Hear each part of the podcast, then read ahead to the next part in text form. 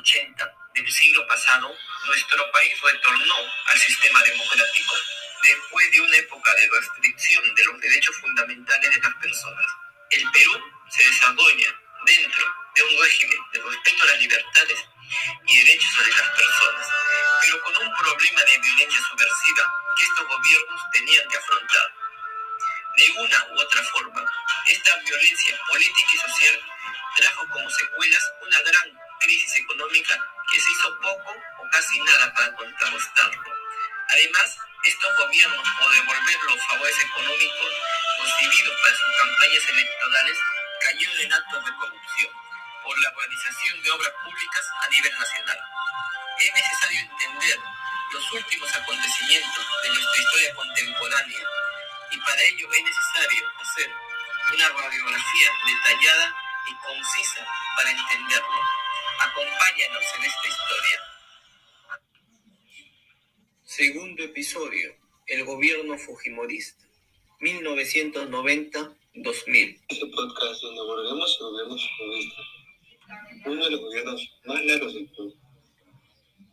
Creo que cuando hablamos del gobierno de Alberto Fujimori, me a la cabeza el choque cuando duró, así como la captura de Vigumban y la edición de Game por este. Así, también creo saber poco linda, bajo las órdenes de asesores montesinos, con la aprobación del mismo presidente. Ese grupo de estragos, como la masacre de los Altos o la masacre de Santa, donde los campesinos fueron torturados y asesinados. También se refiere a distribuciones forzadas en los sectores pobres andinos, siendo para combatir la pobreza, entre muchos comillas. También están las limitaciones de la mayoría de empresas para, con el objetivo de traer más riquezas, pero al final ocasionó despidos masivos y originando comerciantes informales. Esos que siempre podemos encontrar en la calle. El ámbito de la zona, igual recursos uno de los sectores más pobres del país, así como también la construcción de pistas, colegios y hospitales, siendo esto un aspecto positivo. Profundizar en el sector económico, lo hemos bien visto en el mercado mundial, teniendo relaciones con España, Japón y Estados Unidos. Sin embargo, por otro lado, tenemos el control de los medios de comunicación, siendo que se apropiaron de la República para decidir las noticias menos favorables del gobierno. También hubo un mercado con el periodista Gustavo Borrati, debido a su investigación de Montesinos, confiscándole todo su trabajo. También hubo la compra del dueño del Canal 5 para sacar noticias a favor. Esto se ve más profundizado en el caso de los videos. También, otro aspecto fueron los autogolpes, ya que al sentirse frustrado porque el Congreso no dejaron aplicar nuevas reformas, realizó un golpe de Estado institucional con las Fuerzas Armadas.